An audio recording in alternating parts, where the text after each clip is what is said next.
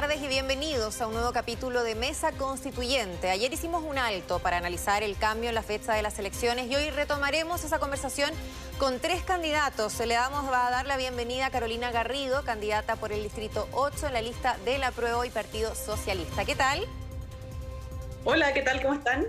Bienvenida. Estamos también, lo vemos ahí abajo en nuestra pantalla, Agustín Escuella, candidato del Distrito 7, lista de la prueba independiente con cupo del Partido Radical. Buenas tardes, Agustín. Esquella y por cupo del Partido Liberal. Ah, del Partido Liberal. Perdón, Claudio. Lo vamos a corregir inmediatamente. No, no renunciaré nunca a esa palabra. Ya, y del Distrito 7 sí, ¿cierto? ¿Estamos perfectos con eso? Sí, correcto, correcto, correcto. Ya, muchas gracias. Estamos también con el ex ministro Gonzalo Blumel, candidato por el Distrito 10. Vamos por Chile, ¿no? Evópoli.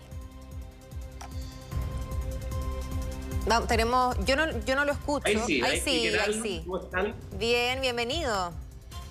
Muchas gracias. Bien, vamos a comenzar el programa con nuestro tradicional bloque de las propuestas de los candidatos. Cada uno de ustedes va a tener dos minutos para presentarnos una propuesta para la nueva constitución. Luego los otros candidatos van a poder rebatir o complementar en un minuto antes de abrir una conversación. Vamos a comenzar contigo, Carolina, que planteas la redistribución del poder y, entre otras cosas, consagrar una democracia paritaria, participativa, descentralizada y plurinacional. Es parte de tu campaña, pero yo te invito a convencer hoy a los otros candidatos de que ese debe ser el inicio de la nueva constitución. Tienes dos minutos desde ahora ya. Bueno, primero que todo quiero agradecer mucho el espacio y también hablarle no solamente a, a, los invitados, sino que también a todos los vecinos y vecinas de las comunas de Maipú, Estación Central, Quilicura, Cerrillos, Pudahuel, Colina Lampa y Tiltil. Hay dos, dos ejes muy importantes en los cuales yo he basado mi campaña que tiene que ver, lo primero, con un tema que la gente siente mucho, que tiene que ver con que nosotros consagremos un Estado cuidador, un Estado que se haga cargo de todos los problemas que existen y ojalá termine con las desigualdades sociales, de género, culturales y, territoriales que existen en nuestro país. Desde ese punto de vista, instalar, consagrar un Estado social de derechos que consagre, por ejemplo, derechos tan relevantes como la vivienda digna, la salud desde un punto de vista integral, ¿verdad? No solamente preocuparnos de las personas cuando están enfermas, sino que también de cuáles son las condiciones sociales y medioambientales, por ejemplo, que favorecen la salud de las personas. El derecho a la educación laica, no sexista, el derecho a vivir una, libre de, una, una vida libre de violencia, el derecho a la igualdad salarial, entre otros. Y el segundo tema que también para mí es muy importante tiene que ver con esta famosa sala de máquinas de la constituyente y cómo redistribuimos el poder para consagrar una nueva democracia paritaria, donde en todos los espacios de dirección y de decisión estén las mujeres representadas, una democracia participativa que consolide y mejore nuestra democracia representativa, es decir, establecer mecanismos de participación como los plebiscitos, la iniciativa popular de ley, los referéndums. También, por supuesto, una democracia descentralizada. Los países desarrollados y que han implementado mejores calidades de vida para las políticas que mejoran la calidad de vida de las personas son países que han implementado políticas descentralizadoras no solamente a nivel regional, sino que también comunal. Por lo tanto, hablamos de descentralización política, pero también administrativa y fiscal. Dotar a los municipios, dotar a las gobernaciones, dotar a todos esos niveles de poder intermedio, subnacional, entre otros, dependiendo de lo que vayamos a definir en la constituyente, por supuesto, de las atribuciones, facultades y recursos necesarios para poder implementar sus, eh, sus programas y sus propuestas, que es uno de, los, uno de los grandes problemas que tenemos hoy día. Y por cierto, también yo siempre hablo de un Estado y una democracia plurinacional, que es la necesidad que de, de, de, de, entender que Chile no es solamente una nación, sino que son varias naciones. Gracias, Carolina. Se cumplió el tiempo y ahora es el tiempo de eh, Agustín Esquella, Partido Liberal y que va a tener un minuto para responder a la propuesta de Carolina. Agustín, adelante. Bueno, me refiero a Carolina. Mi punto de partida de la nueva constitución sería como valor superior del ordenamiento constitucional la dignidad humana. Espero referirme a qué me refiero cuando digo dignidad humana. Carolina señaló muchísimas cosas eh, pero querría detenerme en el Estado social y democrático de derecho. No nos bastará en el futuro con tener un Estado democrático, por supuesto que eso es lo principal, un Estado con apego a las reglas de la democracia que tienen que ver no solo con el acceso al poder, sino también con la manera como se ejerce, con la manera como se ejercita, desde luego, con la manera como se aumenta, con la manera como se conserva. Pero un Estado social, agregaba ella, con toda razón, porque tú anticipas con una declaración como esa en los primeros artículos de la Constitución, anticipas el compromiso del Estado con los derechos sociales que seguramente vendrán en el segundo capítulo y, anticipas también que un Estado social será un Estado protector. Estamos en el tiempo. protector a cuidador, porque da la idea que el Estado es una nana si tú dices cuidador. Protector. Perfecto, cumplimos el minuto. Ahora tiene eh, la palabra Gonzalo Blumel, también en 60 segundos para responder a la propuesta de Carolina Garrido. Lo primero, yo estoy muy de acuerdo con lo segundo que planteó Carolina respecto a meternos en la sala máquina del sistema democrático. Yo creo que el gran problema que tenemos hoy día es que la democracia no está funcionando bien, y esto no es de ahora, es histórico en realidad. El régimen de gobierno y el sistema electoral conversan poco y conversan mal. Eh, y esto ha sido parte de todas las crisis que hemos enfrentado en la historia, ya sea el 2019, el 73, el 25, 1891. O sea, primer punto, tenemos que discutir pragmáticamente cómo mejorar nuestra democracia, régimen de gobierno, sistema electoral, para tener una democracia que sea más colaborativa. Y lo segundo, respecto al rol del Estado, y estoy de acuerdo, eh, me voy a referir después a lo que necesitamos del Estado, porque para que esto funcione bien necesitamos otro tipo de Estado, un Estado moderno, un Estado que trate bien. Yo creo que una constitución define libertades fundamentales y define derechos y el Estado tiene que hacer bien su trabajo para que esas libertades se respeten y esos derechos también se, que están consagrados se respeten también sagradamente. Por lo tanto, es clave reformar y modernizar el Estado y quizá ahí vamos a profundizar después. Muy bien. Carolina, ¿qué te, qué te parecieron estas intervenciones respecto a tu propuesta? Em, bueno, lo primero es que le quiero responder a Agustín que nosotras las mujeres feministas nos referimos al Estado cuidador relacionado con las labores de cuidado en general y no nos referimos a que si fuera una nana, que de hecho son las trabajadoras, em, ya, que estamos además celebrando el Día de las Trabajadoras de Casa Particular, no nos referimos con ese término, sino que desde el feminismo eh, hablamos de un Estado cuidador del punto de vista que el Estado tiene que hacerse cargo y que por lo tanto no solamente recaiga en las mujeres como ha sido históricamente, eh, estas labores de cuidado y las labores domésticas, por cierto, sino que sea la familia, el Estado, la comunidad, los públicos, los privados, que nos hagamos cargo entre todos y todas de estas labores de cuidado que, por cierto, son tan importantes y que son el sostén de finalmente de la economía y del sistema político en general. Y bueno, y me alegro que, que, el ex ministro, que Gonzalo Bruno, esté de acuerdo conmigo, porque hay muchas cosas que tenemos que, que implementar y sobre todo un tema donde la derecha se ha resistido mucho, sobre todo a implementar mecanismos de participación, que esto por supuesto no tiene que ver con dinamitar la democracia representativa, todo lo contrario, la, paridad, la participación, la plurinacionalidad, la plurinacionalidad, lo único que van a hacer es fortalecer nuestra democracia y yo creo que para allá tenemos que ir. Agustín. ¿Qué, debo hacer yo ahora? ¿Contestar al emplazamiento de Carolina? ¿No? Nada, entiendo el sentido en que ella dijo Estado cuidador. Yo sigo prefiriendo Estado protector, Estado activo, porque un Estado subsidiario como el que tenemos hoy desde hace décadas, es como un jugador de fútbol en la banca. Está ahí con el buzo esperando a que en la cancha quede una grande, como una crisis financiera, una crisis social, una pandemia, para que ahí le digan, sácate el buzo, entra a jugar. No, Carolina en eso tiene toda la razón. Yo lo pongo en términos futbolistas, el Estado debe ser titular, debe estar siempre en la cancha, claro, sin cometer fouls, desde luego también sin llevarse la pelota para la casa, ¿no? Eso sería muy grave y por último, en línea con lo que señala Gonzalo Blumel, ese estado para entrar a jugar como titular, que es lo que le corresponde siempre, tiene que estar en buen estado físico. Y el estado chileno eh, ha demostrado que no está en muy buen estado físico, pero ojo con cargarle todas las culpas al Estado.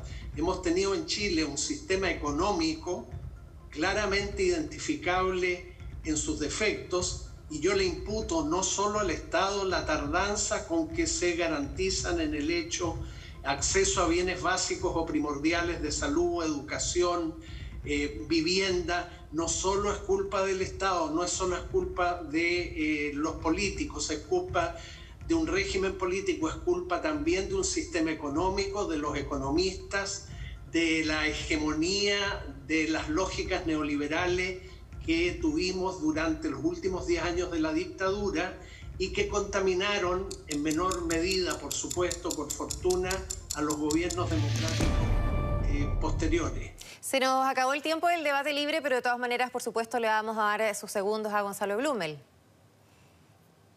Una contra, contra réplica. Mira, respecto a Estado cuidador protector, me gusta mucho más el concepto de un Estado habilitador. Yo me siento muy interpretado con la mirada liberal de la vida, la sociedad. Y el Estado yo creo que tiene que generar las condiciones, tiene que construir un piso de dignidad. Estoy muy de acuerdo con lo que dijo Agustín Esquella, que el valor fundamental de la nueva constitución tiene que ser el reconocimiento que somos iguales en dignidad y en ciudadanía, y por eso el Estado tiene que fijar un piso para esa vida digna, para esa, igual, esa igualdad en ciudadanía. Y de ahí para arriba el esfuerzo, el trabajo duro, el compromiso, la responsabilidad de las personas, de los grupos, de los colectivos, en fin, de, de lo que se trata es que el Estado habilite para que las personas desarrollen sus proyectos de vida. Y creo que el Estado tiene que tener más músculo y menos grasa. Hoy día le sobra grasa y le falta músculo y por eso hay que hacer una reforma estructural al Estado.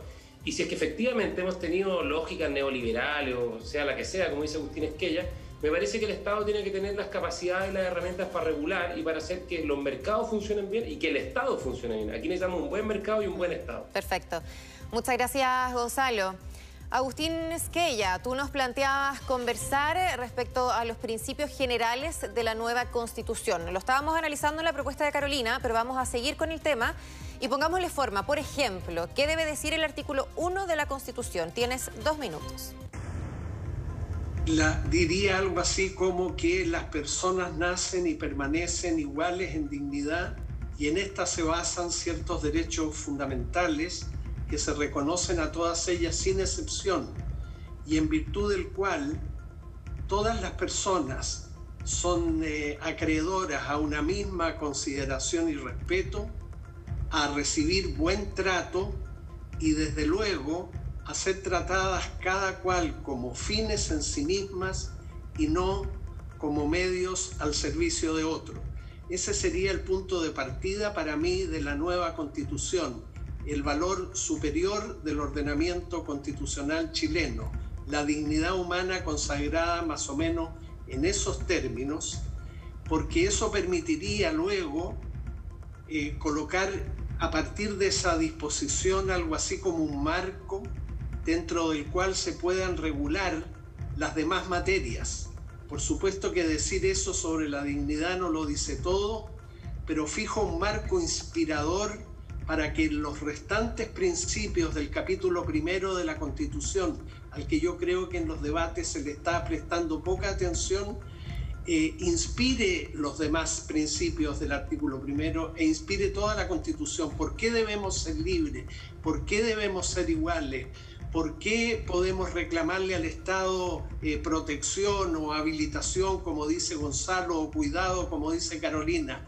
Porque todos somos iguales en dignidad si colocas ese valor como el valor superior del ordenamiento constitucional chileno, se facilita mucho eh, el acuerdo, creo yo, supuesto que hay acuerdo en el principio, se facilita mucho el acuerdo en restantes principios y materias específicas del texto constitucional que nos espera. Perfecto. Muchas gracias, eh, Agustín. Eh, ¿Concuerdas, Gonzalo, con, que estos son, bueno, utilizada la palabra dignidad, Agustín, de hecho, esto está en el artículo 1 de la, de la Constitución. ¿Tú qué agregarías?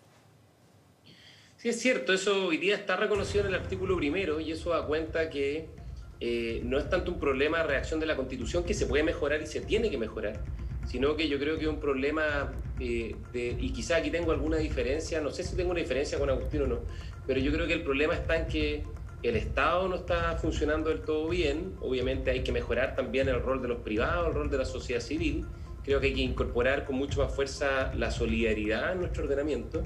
Eh, y junto con ello eh, me parece que, que, lo que hay que hacer es mejorar la política, porque efectivamente muchos de los temas que hoy día la ciudadanía reclama, eh, por ejemplo una reforma de verdad en pensiones, en salud, es un problema político, no es un problema constitucional, no somos capaces de construir acuerdos, entonces es un tema del sistema político que, insisto, está estancado y no está funcionando de acuerdo a lo que las personas necesitan. Y cuando eso pasa, eh, la gente se distancia, se frustra y pierde legitimidad la política.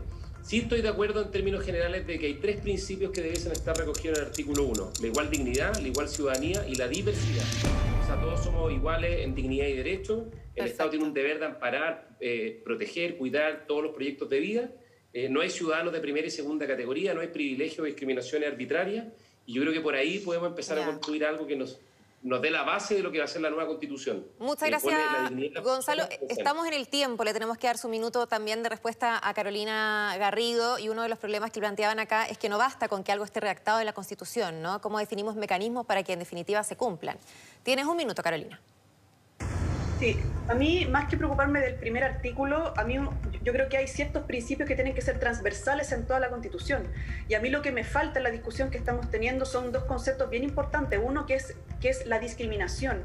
En nuestra Constitución dice, por ejemplo, que hombres y mujeres somos iguales ante la ley. Y sabemos que en, diversos ámbitos eso no es así. Sigue existiendo diferencias salariales, sigue existiendo diferencia en que las mujeres puedan participar en igualdad de condiciones en política. Sabemos que no lo hacen no porque les falte talento, sino que por las barreras de entrada que, eh, experimentan las mujeres. Hablábamos recién de un Estado cuidador y eso es porque las mujeres tienen sobre sus hombros la, la, la, responsabilidad de las labores de cuidado, las labores domésticas, labores de cuidado que no solamente son de sus hijos e hijas, también son de los padres, de las madres, de los enfermos, etc. Por lo tanto, cuando hablemos de dignidad, cuando hablemos de igualdad, tenemos que hablar de que la implementación, por lo tanto, de, de, o sea, toda nuestra constitución tiene que ser sin ningún tipo de discriminación. Todos los principios, todos los derechos, todo lo que abordemos tiene que ser sin discriminación, haciéndonos cargo de la discriminación y la desigualdad desigualdades en nuestro país, de nuevo, no solamente son de género, también son de clase, son de orientación sexual, son culturales, son territoriales, etc. Y el otro eh, Carolina. Que me humano. Sí, lo vamos a retomar eh, en algunos minutos porque vamos a tener eh, un debate. Eh, ahora le quería preguntar a Agustín eh, ¿qué responde respecto a este tema de la importancia de hablar de la no discriminación, sobre todo pensado en la brecha de género que hay entre, entre hombres y mujeres en Chile? Bueno, no puedo sino estar de acuerdo con Carolina, pero mira tú cuando alguien ponga en duda una disposición o un principio como el que ella propone, ¿por qué los hombres y las mujeres tienen que ser iguales? ¿Por qué tiene que haber paridad? Me remito de nuevo al concepto de dignidad, que la constitución política actual dice dignidad humana, pero no dice en qué consiste. En consecuencia, si tú has acordado antes la dignidad humana explicando qué es, que no solo se nace iguales en dignidad, eso no basta, se permanece a lo largo de la vida iguales en dignidad, con entera independencia de tu biografía, de tus éxitos, de su fracaso, de tu género, de tus preferencias sexuales, de que trabajes o no trabajes, ¿me entiendes tú? Eh, eh, en ese sentido creo que es importante partir por el valor superior del ordenamiento jurídico, porque tú puedes inspirar el resto y a la vez el resto encontrar referente en esa declaración sobre la dignidad. Mira, lo más importante que menciona la constitución actual en los primeros capítulos, aunque menciona la dignidad humana, pero sí al paso, es la seguridad nacional. Si uno examina con criterio de abogado el texto actual de la constitución del 80, llega a la conclusión verdaderamente pavorosa, bueno, como lo demostró la dictadura durante 17 años, de que el valor superior del Estado chileno hasta hoy es la seguridad nacional.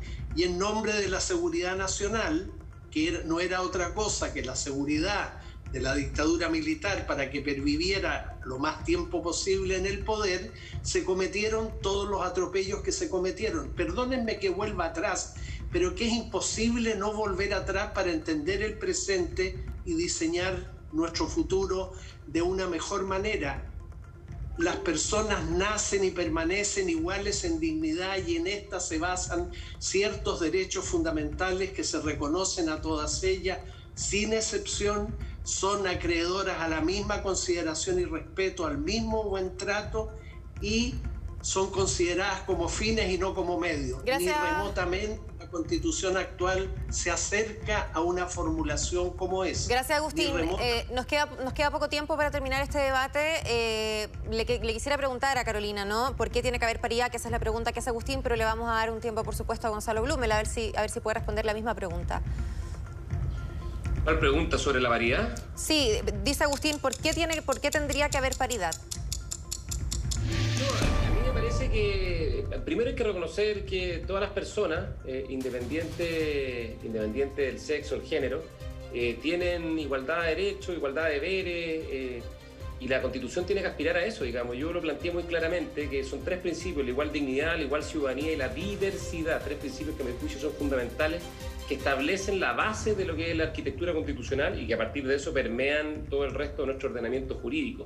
Si reconocemos esos principios, reconocemos que las personas tienen que tener iguales espacios de participación, tienen que tener los mismos derechos, tienen que tener deberes similares, y eso por supuesto se aplica eh, eh, a la paridad, digamos. Nosotros en Evópolis lo que hemos planteado es una constitución con enfoque de género, donde por supuesto se establezca que no hay ningún, no hay ningún tipo de discriminación entre hombres y mujeres que sea eh, aceptable, no solo eso, tiene que haber un deber del Estado en erradicarla, erradicar cualquier forma de, de violencia, promover una igualdad en la participación, igualdad salarial, en definitiva, una igual participación en, no solo en el desarrollo de la vida nacional, sino también en que todos y todas tengan la misma oportunidad de poder desplegar sus proyectos de vida. Desde ese punto de vista, creo que es absolutamente correcto incorporar un enfoque de género en la nueva Constitución. Carolina, brevemente, si nos pudieras eh, responder eh, a, los emplazamientos ¿no? de, Agustín o a su argumento.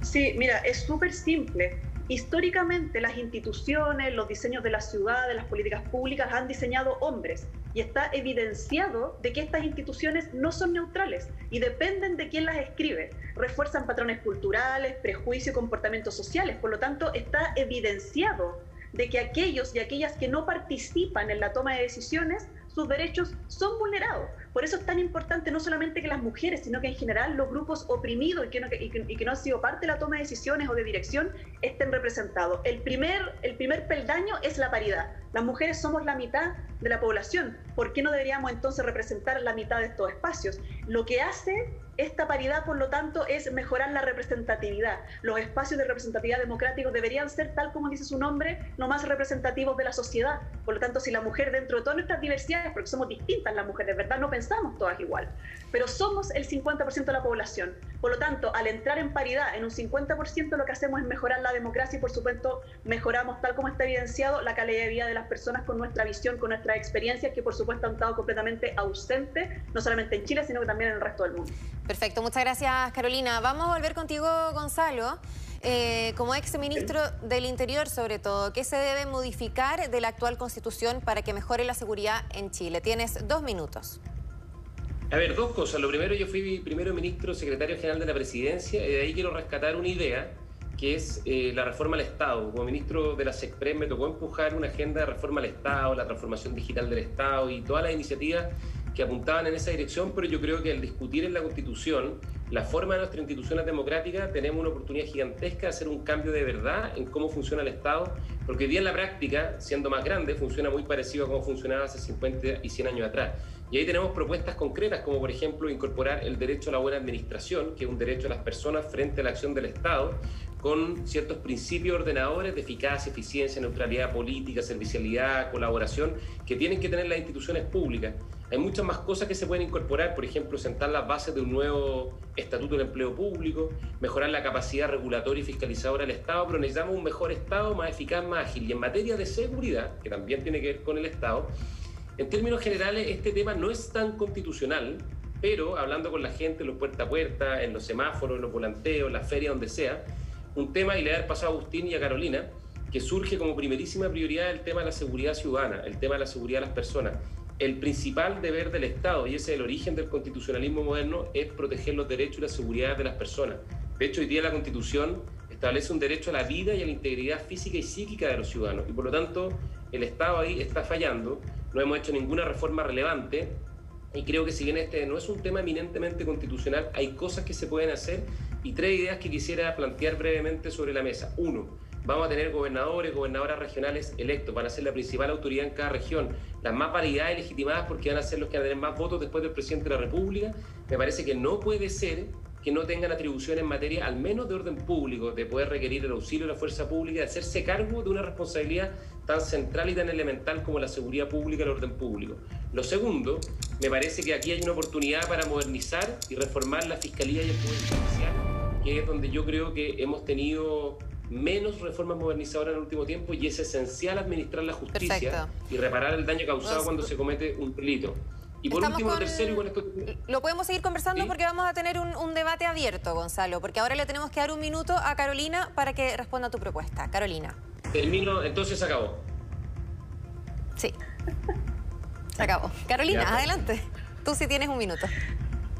Bueno, a ver, rápidamente, yo estoy en desacuerdo con el exministro, con Gonzalo, porque yo encuentro que hay temas esenciales de seguridad que sí son temas constitucionales. Por ejemplo, lo primero, necesitamos tener una nueva policía. Y, desde ese punto de vista, la refundación de, policía, de la policía tiene que ver con la concepción de seguridad que vamos a entender. Una policía civil, cuya subordinación sea expresa de las instituciones del poder civil. Hoy tenemos una policía que no se somete a los destinos de la política pública de la, autoridad, de la autoridad elegida. Un general, un general director que propone, define, establece y un ministro del Interior que básicamente observa y ratifica. Y lo segundo, que también es súper esencial, que tiene que ver con la descentralización. ¿Cómo dotamos de más poder a nuestra autoridad local, a nuestros alcaldes? Y alcaldesas para que sí puedan tomar decisiones relevantes respecto al tema de la seguridad, sobre todo en el tema de la prevención. Si no nos hacemos cargo de la prevención y terminar con el círculo de la violencia que existe hoy día, este discurso eh, del, populismo punitivo de alguna forma de sanción, sanción, sanción, lo único que nos va a llevar, ya que como está demostrado en otras partes del mundo, a no solucionar el tema de la delincuencia y a no se nos cargo realmente de una manera profunda del tema de la seguridad. Así que redefinir el concepto de seguridad a una seguridad a, una no nacional, también cambiar las policías. Te voy, a decir lo mismo, te voy a decir lo mismo que a Gonzalo, lo vamos a retomar en algunos eh, momentos porque ahora tiene un minuto también Agustín para responder a la propuesta de Gonzalo. Vamos. Gonzalo tiene razón respecto de que necesitamos un Estado más eficiente y un Estado probo, un Estado sin corrupción en ninguno de sus poderes, en ninguno de sus órganos a nivel central, a nivel regional, a nivel comunal, porque uno tiene la sospecha de que el Estado de Chile ha descuidado mucho poner atención a través de órganos controlores en la más que, en la que más, en la más que intuitiva eh, corrupción que hay en no pocos de los municipios del país yo lo establecía, establecería como una obligación del Estado. En el primer capítulo de la Constitución se puede establecer ciertas obligaciones para el Estado. Ojo sí, el Estado no va a terminar con la delincuencia. Yo por ahí vi un video de un candidato a constituyente que prometía que la nueva constitución va a terminar con la delincuencia. No nos contemos más cuentos, no digamos cosas a los electores que no son ciertas. Las constituciones son un marco indispensable e importante a partir del cual luego los gobiernos con sus políticas públicas, los legisladores con sus leyes, la administración con sus resoluciones y los jueces con sus sentencias desarrollan las normas constitucionales. Porque si yo cuento todo lo que los tres hemos querido poner en la constitución, vamos a tener una constitución más extensa que el Código Civil. Bien, Gonzalo. No, yo solo quería replicar un poco lo que dijo Carolina, porque yo creo que no, es un desacuerdo estructural. ¿sí? Lo que pasa es que yo dije, la Constitución tiene como rol central proteger las seguridades de las personas. Ese es el origen del constitucionalismo, entre otras materias. Eh, por lo tanto, es muy importante, y ella dijo descentralización, yo dije, bueno, darle a los gobernadores regionales facultades en materia al menos de orden público y algo en materia de seguridad pública, también la parte preventiva. Los alcaldes no me gusta, eh, quizás darle un rol en la parte preventiva, pero no en la parte de la seguridad misma. Eh, y de tener tuición sobre las policías o policía local, porque la experiencia internacional en ese ámbito es muy mala y el mejor ejemplo en México, donde hay mucha corrupción y hay muchas mafias locales. Y lo otro, efectivamente, sí hay un punto que es constitucional, así como hablé del Poder Judicial, así como hablé de, también de la Fiscalía, efectivamente en la Constitución vamos a discutir sobre las fuerzas de orden y seguridad, sobre las policías, y ahí lo que tenemos que sentar es las bases para profesionalizarlas, para modernizarlas, para hacer una reforma bien estructural y bien de fondo, incluso establecer una dependencia bajo un nuevo Ministerio de Seguridad Pública, no un Ministerio de Interior y Seguridad Pública, de Seguridad Pública especializado, pero estoy con Agustín, la constitución no va a cambiar los problemas de inseguridad, porque eso se hace en la ley orgánica, en los reglamentos, en las tecnologías, en un nuevo sistema de inteligencia. Por lo tanto, yo prefiero decir la verdad, la constitución va a contribuir y puede ayudar mucho en este frente de la seguridad, pero no es la solución a todos los problemas de inseguridad que hoy día vive el país. Y a mí me tocó estar adentro, conozco la sala de máquinas y por eso lo digo con mucho conocimiento de causa y con mucha convicción. Carolina. Sí, yo, a mí, a ver, efectivamente la constitución no va a solucionar los problemas de la gente de un día para otro, ni tampoco va, a terminar con los problemas y va a solucionar el tema de la seguridad por completo. Pero si no cambiamos la constitución, no cambia nada. Y la constitución va a establecer principios claves que nos va a permitir después cambiar nuestras normas y nuestras leyes. Por eso es tan importante que en esta constitución sí queden establecidos principios que son básicos. A mí me parece esencial cambiar el concepto y discutir qué es lo que entendemos por seguridad. Y no entender la seguridad desde el punto de vista del enemigo interno, que eso es lo que pasa pasa hoy día, sino de un punto de vista que la seguridad proteja a las personas. Y yo hoy también estoy de desacuerdo con el exministro. Yo no creo que haya que hacer una reforma de carabineros. Yo creo que hay que refundar carabineros. Y tampoco tiene que ver con modificar uno o dos cursos de su malla, sino que cambiar completamente la formación, protegiendo a la gente con prevención, pero también, por cierto, con un apego irrestricto a los derechos humanos que hoy día no tenemos. Perfecto, muchas gracias Carolina. perdón, ¿puedo agregar una mini réplica? En 10 segundos. Sí, en, eso estamos de acuerdo. Si yo como ministro del Interior yo convoqué un consejo para la reforma carabinero donde participó gente experta en derechos humanos y gente experta en seguridad pública y el pilar de la reforma es una nueva carrera y un nuevo sistema de formación policial. Eso es estructural, no es de un día para otro y en eso estamos todos de acuerdo. Pero lo que sí, eso no lo va a resolver la Constitución. La Constitución es el puntapié inicial, es bastante estructural, pero es mucho más grueso el cambio que hay que hacer que solo remitirlo a, un cambio de texto constitucional. Bien, muchas gracias Gonzalo, también Agustín y Carolina. Eh, vamos a hacer una pausa, pero ya volvemos con más debate en mesa constituyente. Nos vamos a enfocar en las elecciones. ¿Cuándo irán a ser finalmente? Ya volvemos después de esta pausa.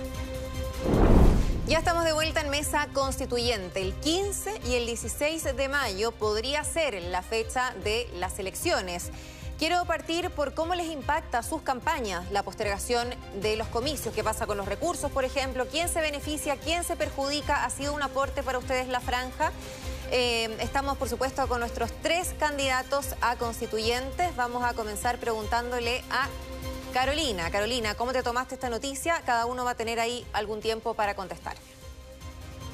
Eh, mira, la verdad es que a mí me sorprendió bastante porque encuentro que la única decisión que se ha tomado hoy día en pos de parar los contagios ha sido aplazar las elecciones y vemos que al mismo tiempo el gobierno no está tomando ninguna decisión, no le presentó al, al Congreso ninguna estrategia nueva sanitaria, tampoco una estrategia nueva de ayuda económica directa relevante para que las personas pudieran quedarse en su casa, sino que lo que hoy día estamos viendo en los medios, por ejemplo, es que no se van a limitar los permisos para el fin de semana largo de la próxima semana. Por lo tanto, resulta un poco desconcertante para mí que se, que se suspenda la democracia, que se suspendan las elecciones, un poco impopular lo que estoy diciendo, pero que no se tomen las medidas para, eh, para mantener las elecciones, pero sobre todo para mejorar la calidad de vida de las personas y mejorar su salud. Si es que no tomamos medidas de salud, sanitarias y sociales relevantes, en mayo la situación va a estar peor y ahí el problema no va a ser aplazar las elecciones, va, el problema va a ser que vamos a tener personas fallecidas, vamos a tener muchos más contagios y una situación mucho más difícil de llevar, de, implementar, por cierto. Muchas gracias, Carolina. Agustín Squeya, ¿cuál es tu opinión respecto a este eventual aplazamiento de las elecciones? A mí me pareció una decisión prudente porque no suspende indefinidamente las elecciones, las posterga y las posterga para una fecha determinada y para una fecha próxima. Yo no tengo antecedentes como para pensar que el gobierno actual o cualquier gobierno que lo hubiere tomado esa determinación no tiene todos los antecedentes respecto de la gravedad epidemiológica que en este momento tenemos que impacta en lo sanitario u hospitalario, que impacta en lo económico, en lo social o en lo laboral de manera que me pareció una decisión prudente, no deja de estar exenta de problemas. Siempre las decisiones humanas a nivel individual y colectivo tienen pro y contra. Yo quisiera en esto tratar de levantar un poco la mirada y no hacer de esta suspensión obligada, y creo yo de buena fe, un motivo más para el incordio político cotidiano al que ojalá los constituyentes nos sustrajéramos cuando el país vota a prueba, más allá de la contingencia, y esto de postergar las elecciones es contingencia, es importante la contingencia, pero al votar mayoritariamente el país levantó la mirada y dijo quiero una nueva constitución. Y en consecuencia yo creo que nuestro deber como candidatos a la convención es mantener la mirada levantada, sin perjuicio, por supuesto, como estamos haciendo aquí, de opinar sobre la contingencia y de opinar críticamente. A mí me da la impresión de que no había otra alternativa mejor que esta y en consecuencia, más allá de los inconvenientes personales que a mí me pueda crear, yo soy un hombre mayor, muchos pensarán, ¿qué hace este hombre con una vida ya relativamente hecha, Claudia? metiéndose en este problema, queriendo ser constituyente. Bueno, es algo que tiene sentido, algo importante. No veo por qué no le pueda dedicar un año de mis terminales de la vida a trabajar en esto, pero reitero, yo espero, pero ya, ya ves tú lo que está pasando en el Congreso, una vez más, a partir de una decisión que a mí me parece prudente, eso es todo el calificativo que le doy, vuelven los enconos políticos, vuelven las luchas pequeñas, mm. vuelven las descalificaciones y en consecuencia eso desanima. Ojalá la nueva constitución, como decía Gonzalo, mejore la política, pero para mejorar la política hay que partir por mejorar a los políticos que elegimos para cargos de representación Agustín, se acaba el tiempo. Gonzalo Glumel, eh, ¿había otra alternativa o hay otra alternativa que aplazar las elecciones? No, yo creo que no. Estamos en una situación súper difícil en Chile y en el mundo. Entonces, mira, yo me tomo lo que dice Agustín eh, y yo esperaría que, y le pediría a todos los candidatos, candidatas constituyentes y especialmente a la dirigencia política que actuemos con un poquito más de madurez. Tenemos un proceso constituyente que es muy frágil, que es muy precario, tenemos que cuidar su legitimidad eh, y es la oportunidad que tenemos para superar la tremenda crisis del 18 de octubre y salir hacia adelante y lograr construir un mejor país. Por lo tanto, yo le quiero pedir a, a todos un poquito más de colaboración, una actitud más generosa, no estar permanentemente buscando eh, la ventaja chica o la pequeña ganancia para perjudicar a mi adversario político. Eh, yo creo que muchas veces muchos dirigentes políticos no se dan cuenta de lo que ha pasado. La gente, y esto yo lo he visto en los puerta a puerta, lo he visto en la calle, está muy enrabiada con la política, hay un discurso muy antipolítica. La política es súper importante para cuidar nuestra democracia. Cuando falla la política, eh, surgen los caudillismos, surgen los populismos y se destruye la democracia. Y por lo tanto yo quiero pedir, por favor, un minuto de calma, eh, poner eh, la pelota contra el piso y entender que lo que está en juego es demasiado grande. La salud de las personas, aquí hay gente que se está muriendo y por lo tanto hay que tomar las mejores decisiones en función de los criterios sanitarios. Y por último, no hay que olvidar que dos de los más grandes eh, intelectuales de la historia, Aristóteles y también Adam Smith decían virtudes cardinales de la política, la, la prudencia y también la empatía por prudencia me parece que no había otra opción, aunque sea duro para nosotros, para los candidatos, para las candidatas, durísimo, es agotador, es cansador, pero también empatía. La gente está en otra, la gente está asustada y tenemos que elevar la mirada y tratar de hacer de ser un poquito más prudente y un poquito más empático. Esto no, no simplemente es un mes que se dilata, eh, y por lo tanto yo estoy seguro que con buena voluntad lo sacamos adelante y, logramos además cuidar la salud de las personas y ayudar, eh, ayudar de mejor manera a la población que lo está pasando muy mal. Muchas gracias Gonzalo. Ahora viene la última eh, sección cortita de nuestro programa Mesa Constituyente que se llama Voten por mí. Básicamente ustedes van a tener un minuto para dirigirse a su electorado y convencerlos. Vamos a comenzar con Carolina. Tienes un minuto. Bueno, le mando un saludo a los vecinos y vecinas de nuevo de las comunas de Maipú, Estación Central, Cerrillos, Pudahuel, Quilicura, Lampa y Tiltil. Yo he dedicado toda mi vida al estudio de las instituciones, de los procesos políticos y puse mi primer grano de arena con la lucha por la paridad.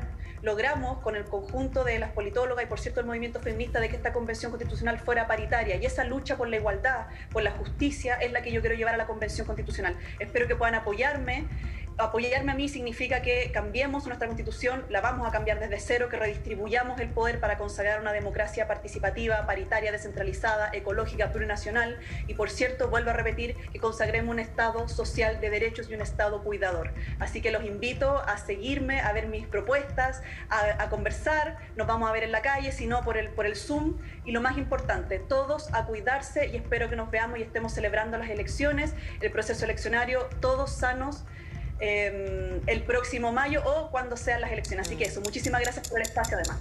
Gracias a ti, Carolina Garrido. Ahí se cumple el minuto. Está súper difícil hacer campaña con, con, las cuarentenas, así que también, por supuesto, le vamos a regalar un minuto a Agustín Squella para que se dirija a su electorado. Desde ahora ya tiene 60 segundos.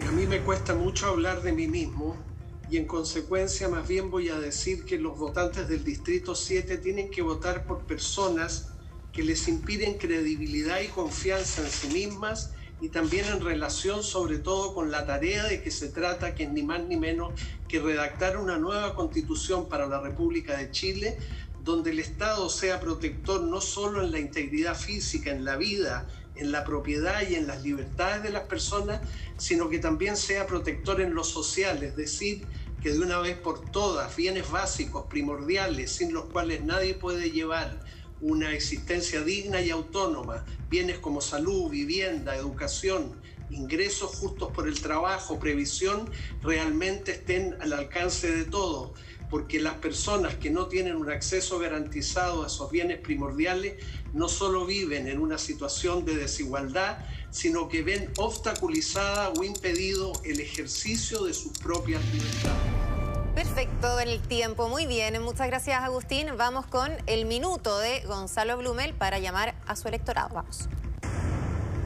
Eh, muchas gracias. A ver, lo primero es que yo no a llamar a votar por mí porque yo hice un compromiso cuando inicié la campaña que no le iba a decir a la gente vota por mí, sino que le iba a decir lo que pienso, cuál es mi historia, qué es lo que he hecho en la vida y que después la gente decida libremente.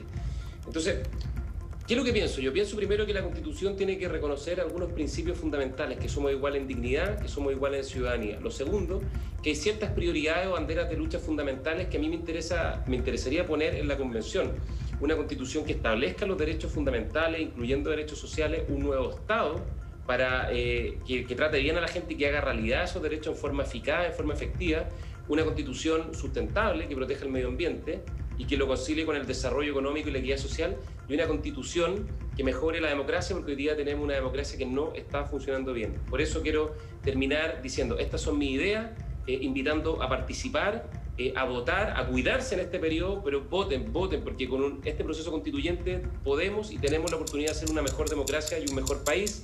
Así que me despido y saludo a los vecinos de Providencia, Santiago, Ñuñoa, La Granja, San Joaquín y Macul. Nos vemos por ahí muy pronto. Muchas gracias eh, a todos por conectarse. Sabemos que esta modalidad es compleja, pero lo más importante es cuidarnos todos, ¿no? Y ese es el mensaje, por supuesto, que también queremos transmitir. Mucha suerte en lo que les queda de campaña, no sabemos porque tampoco sabemos cuándo van a ser las elecciones, pero lo sabremos muy pronto. Que estén bien. Buenas tardes a todos. Chao, estén muy bien. Chao. Muchas gracias por la invitación. Y gracias a ti. Bien, nos despedimos también de ustedes en sus casas. Gracias por eh, acompañarnos mañana. Se viene otro capítulo de Mesa Constituyente para que vayan conociendo sus candidatos. Que estén bien.